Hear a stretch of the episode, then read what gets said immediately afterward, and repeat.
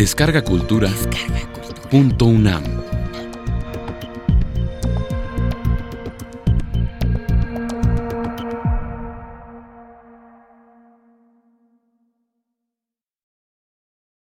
Proust y la estética impresionista.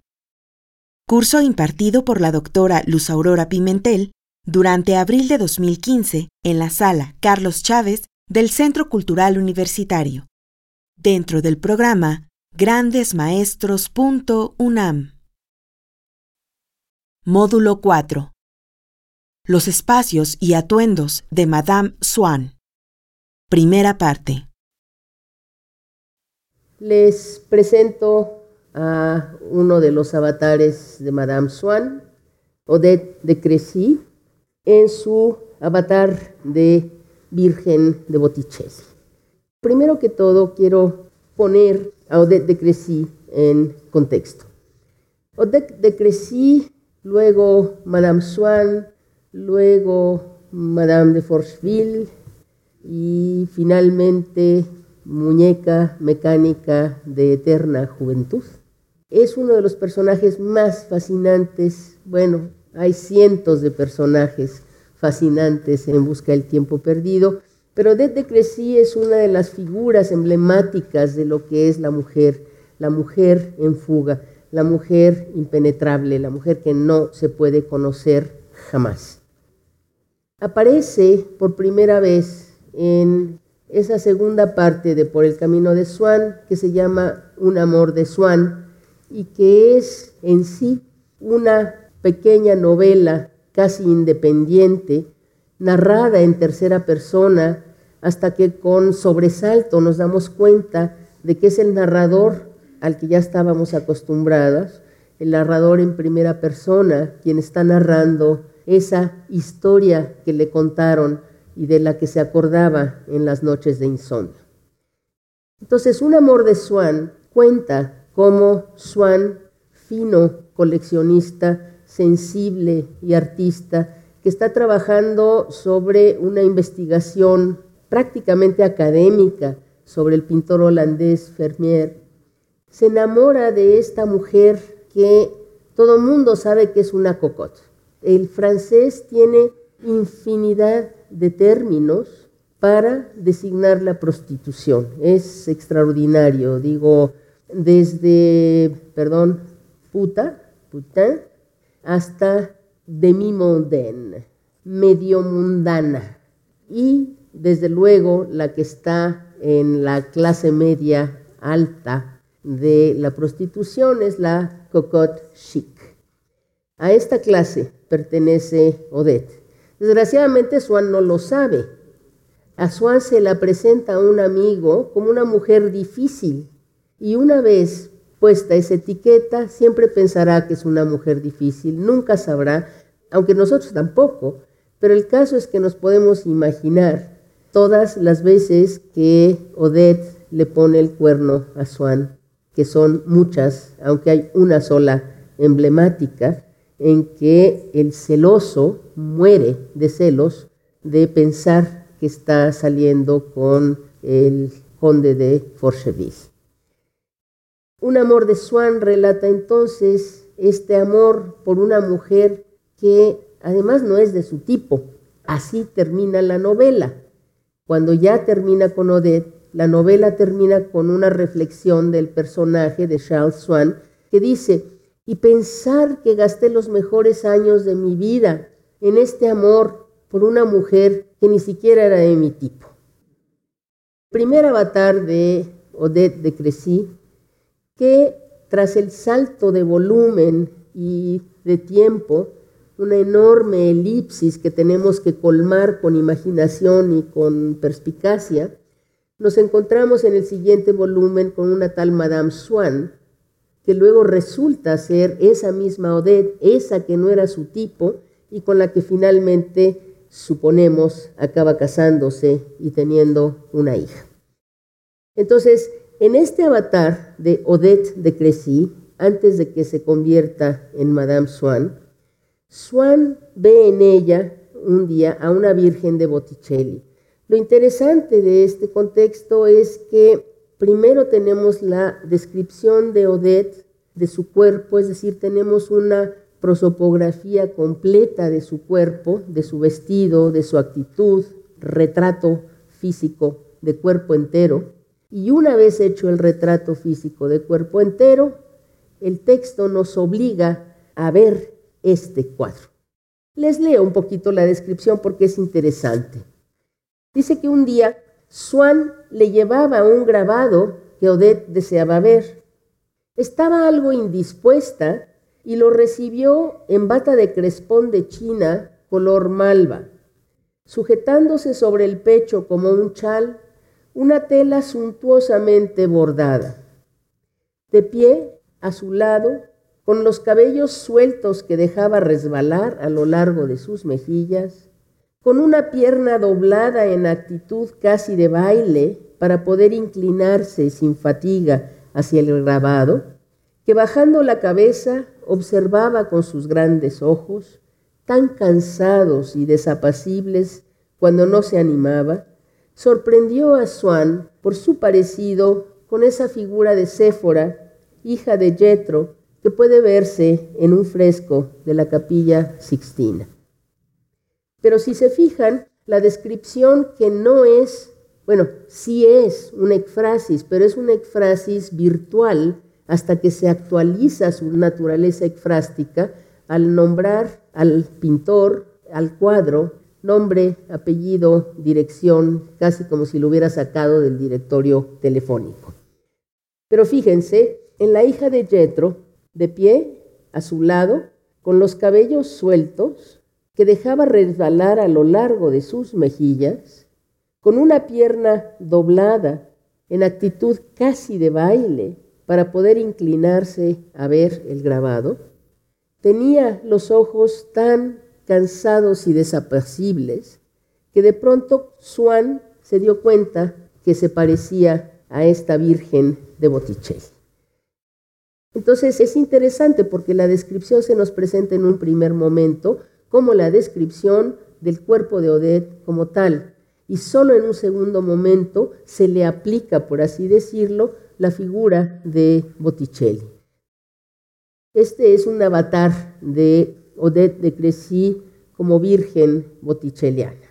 De alguna manera nos queda en la imaginación esa imagen y sin embargo ni su conducta ni sus atuendos posteriores corresponden a la Virgen Botticelliana y mucho menos a una Virgen. Quiero en un primer momento pasar algunos de los fastuosos vestidos que usaba la aristocracia francesa, que es modelo para Proust de muchos de sus personajes aristocráticos. En primer lugar, el modelo más importante de Proust es la hermosísima e ingeniosísima condesa de Grefful, que es uno de los modelos para Oriana. Todas estas fotografías son, por cierto, del famosísimo fotógrafo francés Paul Nadar, que fotografió a los grandes de la época, desde fines del siglo XIX hasta probablemente incluso hasta después de la Primera Guerra Mundial. Lo que es interesante en la fotografía es hasta qué punto la influencia impresionista está en la fotografía.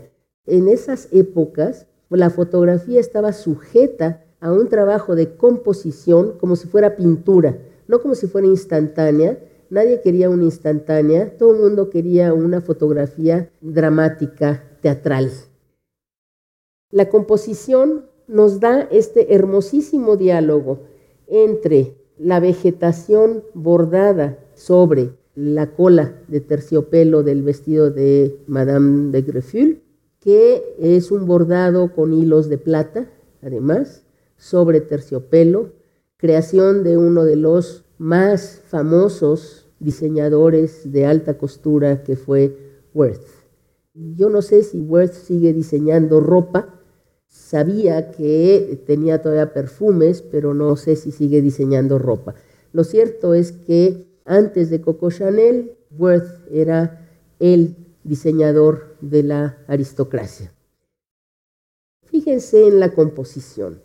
Las incrustaciones de emplateado con forma de hojas y flores entran en doble diálogo con las flores que está tocando Madame Greffel. Y presumiblemente, aunque no se aprecia mucho aquí, el propio florero que tiene motivos florales. Entonces, este diálogo espejeante entre la realidad y lo plástico o lo natural, en este caso las flores, que son lirios blancos, y que entrarían en un diálogo muy hermoso con los bordados en filigrana de este fastuosísimo vestido. Esta fotografía de la condesa de Greffil fue tomada en septiembre 5 de 1887. Lo maravilloso es cómo la cola del vestido, de alguna manera, es la culminación de este como abanico de plumas de ganso, no, pero de cisne sí.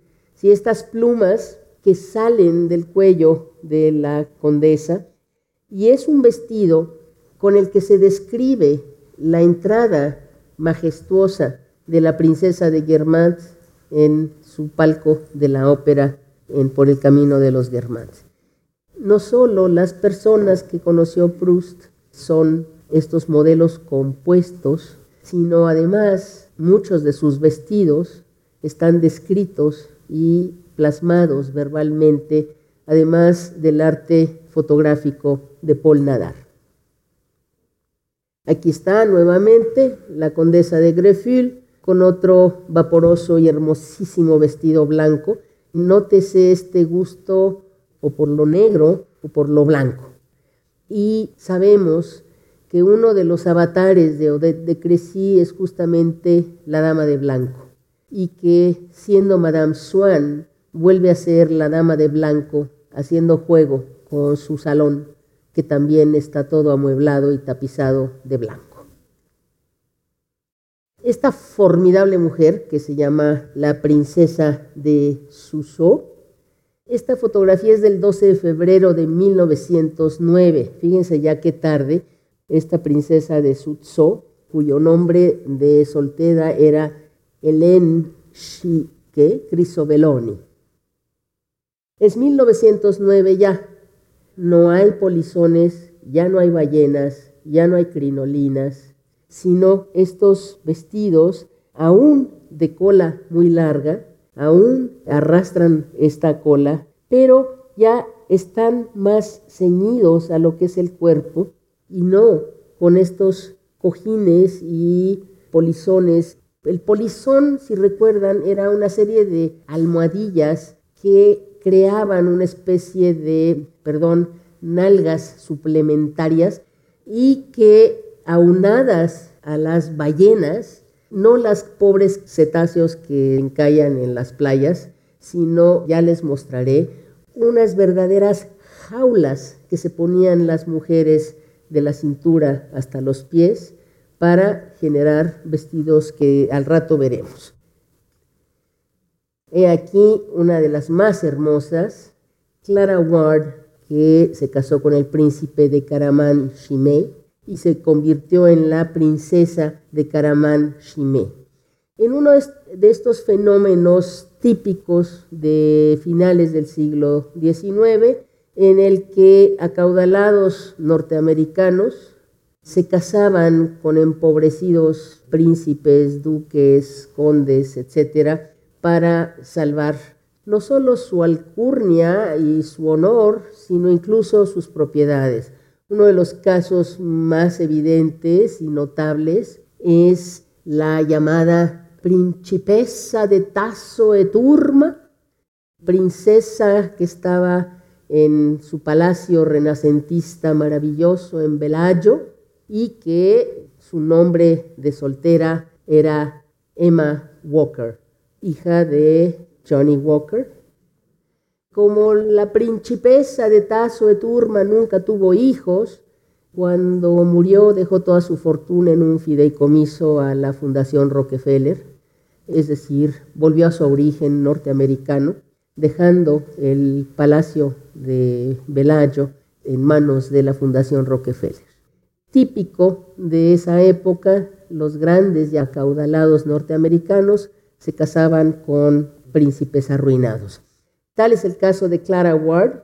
Todos estos, desde luego, amigos de Marcel Proust, gente que conocía Marcel Proust en sus salones y que desde luego le valió el desprecio de los intelectuales y de los escritores que pensaban que Proust no valía nada porque no era más que un dandy y un diletante que se pasaba la vida en los salones y un snob además. Nótese una vez más que ya para 1896 había pasado la época de las ballenas y de los polizones, etc.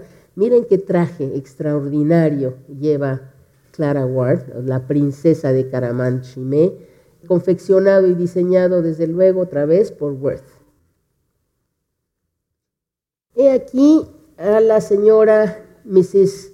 Henry Standish, que era Hélène de Perrus de Car y que se casa con un inglés y vive en Inglaterra durante mucho tiempo. También esta es una de las modelos de la duquesa de Guermantes en términos del enorme ingenio de Madame Standish. Vestido con polizón, Mrs. Standish definitivamente con un enorme polizón y una ballena, 1862. Esta moda comienza a desaparecer en los años 80, casi 90, cuando comienza a vestirse las mujeres con algo que enseñe más su cuerpo y menos estos balones gigantescos que lo que muestran no es el cuerpo de la mujer, sino la fastuosidad de la tela del vestido.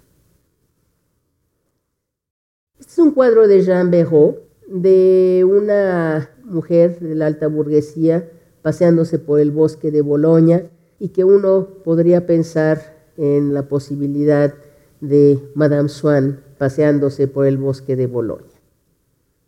Aquí decidí incluir este cuadro de Monet porque Madame Swann, en su aparición por el bosque de Boloña, es descrita como una flor, como una flor que se abre después del mediodía, con una sombrilla que de alguna manera abre y que para ella es como otro cielo.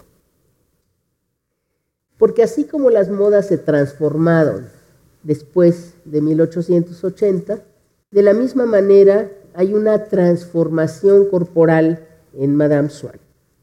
Y como siempre hay un recordar cómo fue Odette y cómo es ahora. Leo.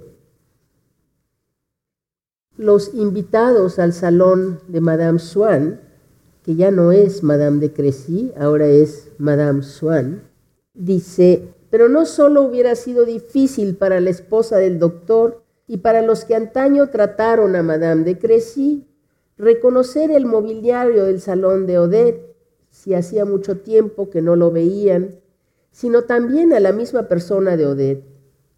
Ahora parecía que tenía muchos menos años que antes, pues claro, ya se le hizo, ya se casó, ya tiene una posición sumamente acomodada, por lo menos su sustento y su elegancia están asegurados sin necesidad de recurrir a los queridos que la mantengan.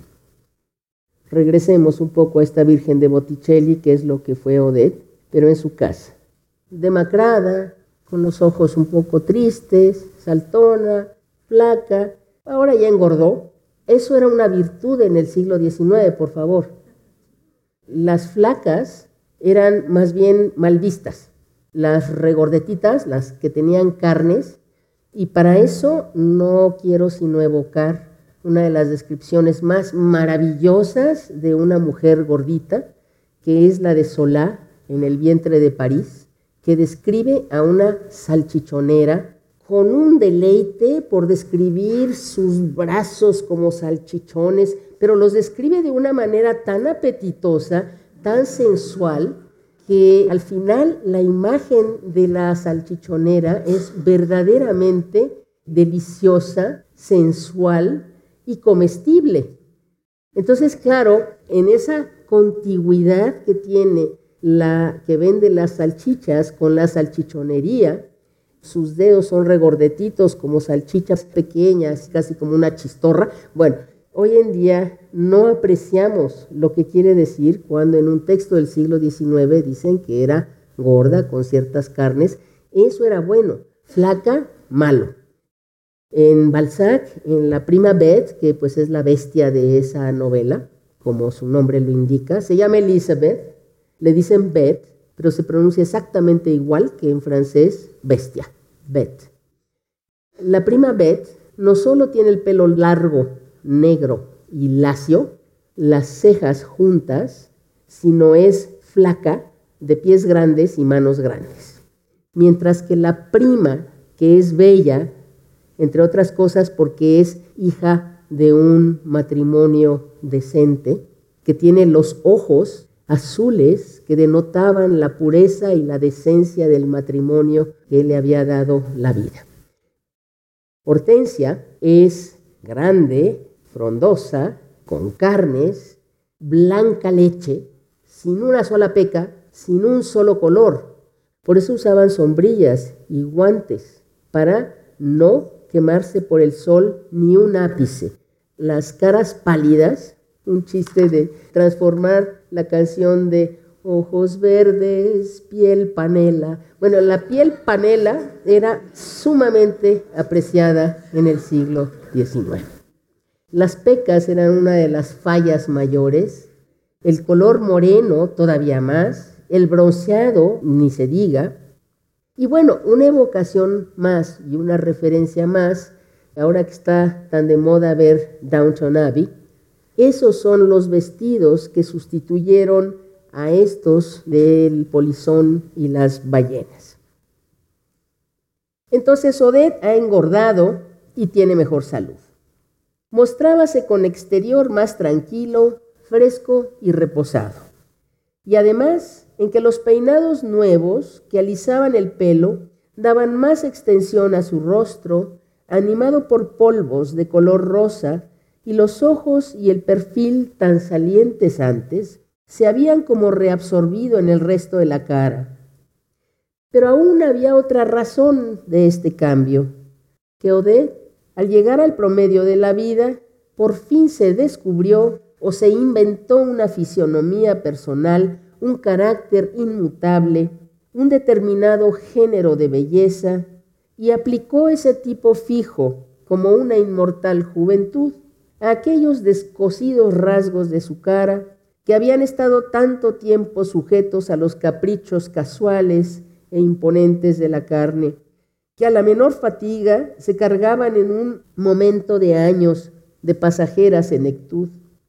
Aquellos rasgos que construían a Odette bien o mal, según fuese su humor o su gesto, su rostro disperso, diario, informe y delicioso.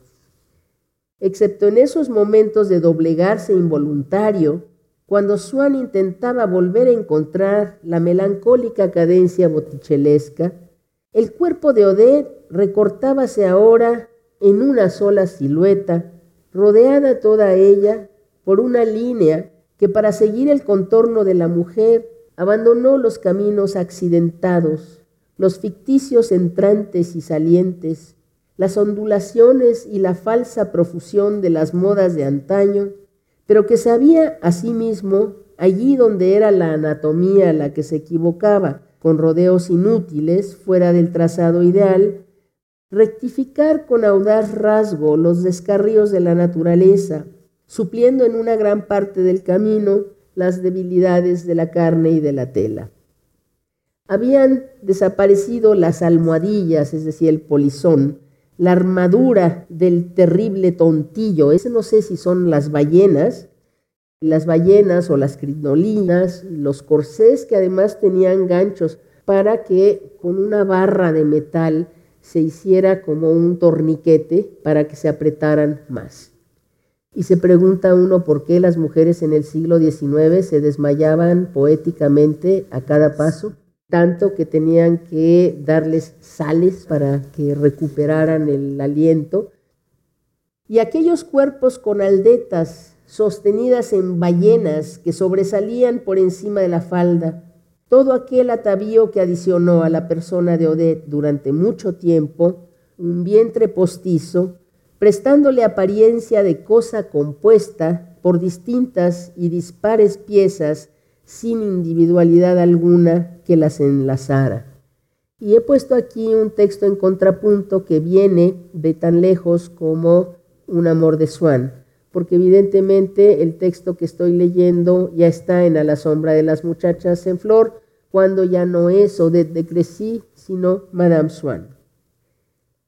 Su cuerpo, que era admirable, no podía admirarse en toda su continuidad a causa de las modas de la época, y aunque era una de las mujeres que mejor vestían en París, porque el corpiño avanzaba en saliente como por encima de una doble falda, y así la mujer parecía que estaba hecha de piezas diferentes y mal encajadas unas y otras, y los plegados, los volantes, el justillo, seguían con independencia y según el capricho del dibujo o la consistencia de la tela, la lina que los llevaba a los lazos, a los afollados de encaje, a los flecos de azabache o que los encaminaba a lo largo de la ballena central del cuerpo, pero sin adaptarse nunca al ser vivo, que parecía como embarado o como nadando en ellos, según que la arquitectura de esos adornos se acercara más o menos a la de su cuerpo.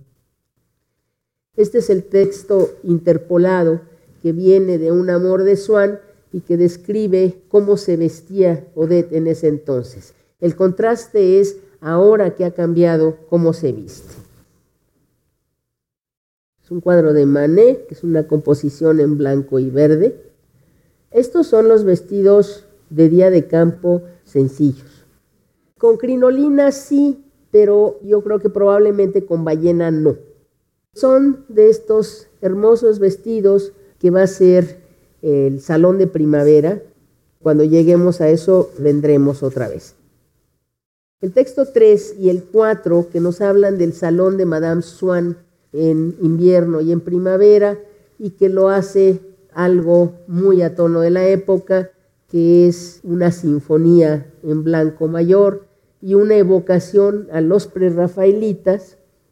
Bueno, esos, para que vean, seguro tienen ballena y polizón y corsé, desde luego. Miren esta cinturita, el corsé allí es evidente. Estos son los famosísimos cuadros de Whistler que se llaman Sinfonía en Blanco Mayor 1, 2 y 3. Todo es en blanco, excepto quizá por el abanico que tiene otros motivos y por algunas de las flores toda es una composición en blancos difuminados. Este ya es un cuadro de Eleu, que también es la Dama de Blanco. Interesante porque ese es uno de los avatares de Odette de Crecy y de Madame Swann como la Dama de Blanco que aparece muy al principio por el camino de Swann, durante los paseos por el camino de Swann y que nunca sabemos cómo se llama, solo que es la mamá de Gilbert que el papá es Swan y que seguro le está poniendo cuernos con alguien que la está acompañando allí. Solo se refieren a ella como la dama de blanco. Y de alguna manera habría que imaginarla así. Esta composición de Le básicamente es una composición en blanco y azul, que era muy el gusto de la época. Estas composiciones o bien monocromáticas o bicromáticas, a veces era de tres colores, pero generalmente era o de un solo color o de dos. Esta es una composición en blanco y azul. Otra vez, el título del cuadro es simplemente Niña con sombrero, que es lo único que hay una, digamos, gradación de color que va del negro al castaño oscuro, pasando por el gris del fondo y el beige de la cheslón, pero es esencialmente una composición en blanco. Es otra dama de blanco. Esta mujer es un cuadro de Tissot, la lectura en el parque, que nuevamente es una hermosa composición esencialmente en blanco y lila y que podía ser un retrato de Odette cualquier día. Esos son los vestidos de la época elegantes, se llama El baile, también es un cuadro de Tissot. Tissot, desde luego, no es un pintor impresionista, es más bien un pintor realista y costumbrista, que gracias a él y a Jean Béraud tenemos una idea bastante cercana de las costumbres, los atuendos, las actividades, sobre todo de los parisinos de la época. Este hermoso cuadro también de Tissot, que es Octubre, una vez más, es un cuadro bicromático. El cuadro se llama solamente Octubre, pero podría llamarse Sinfonía en Negro y Oro. Seguimos con Tissot. Así daban un paseo en el barco. Imagínense el tamaño de los vestidos para andar paseándose por la cubierta del barco. Y bueno, este gusto, por así llamarlo, el doble asiento, fuera del dominio de la costura, polizón también tiene la significación de doble asiento. Entonces, bueno, ahí como verán, estamos frente a un doble asiento, casi como una de esas descripciones maravillosas de las mil y una noches de princesas que tenían un trasero tan enorme, tan grande, tan grande, que parecía que estaban permanentemente sentadas. No se podían sentar porque de hecho ya estaban sentadas. No se podían levantar porque les pesaba demasiado el trasero. En fin, traseros inolvidables de los que hay muchísimos en las mil y una noches y que son la obsesión de Arabia. Debajo de esto hay unos corsés imposibles y no solo se conforman con el polizón, sino encima de todo el añadido en tela de unos moños, de unas flores que hacen todavía más prominente el trasero. Nuevamente aquí una escena cotidiana de las calles de París. Este es, queremos suponer, un vestido más o menos de diario o se van de fiesta, pero lo mismo, pliegues, olanes, moños. Constantemente leemos que Odette se sentía muy mal y estaba en bata. Esa es una bata que es específicamente para peinarse, es un peignoir. Se ponen esa bata y andan por su casa tan a gusto, pero es que ese es un vestido mucho más elegante de los que nadie de nosotros tenemos hoy en día. Esa es una bata de casa, una robe de chambre, por favor. Sin comentarios, es de una elegancia exquisita y además hasta con guantes, pero es un peñuar. Otro peñuar, más sencillo, más humilde este, pero de todas maneras en satín y tiene su cama feo y bueno, aparte del perico guacamaya esta que está aquí, ¿verdad? Pero evidentemente la textura de la tela Casi parecería como que trae una crinolina, pero es para estar en la casa, es la bata de casa. Es que cuando nos dicen robe de chambre, dicen, ah, pues es una bata, una bata y se imagina uno toda la fodonguería. Bueno, pues no. Esas batas eran más elegantes de lo que ningún vestido puede ser desde entonces. Típico del impresionismo, este cuadro de Monet que se llama En el Jardín, tiene diálogos hermosos entre la naturaleza y el artificio. Porque si ven, los aplicados y bordados del vestido son motivos vegetales que están aquí en la hiedra, de tal manera que en un momento dado uno no sabe si todo esto es parte del vestido o es la hiedra que está sobre el vestido naturaleza y artificio. Más fotografías de vestidos, ya sin polizones ni ballenas, pero todavía si se fijan con una serie de moñitos, volantes, olanes, por todos lados.